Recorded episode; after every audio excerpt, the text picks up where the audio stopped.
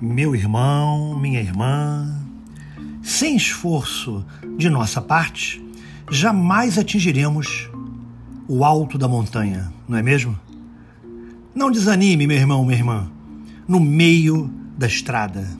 Sigamos em frente, porque os horizontes se tornarão amplos e maravilhosos à medida que você for subindo, que você for vencendo.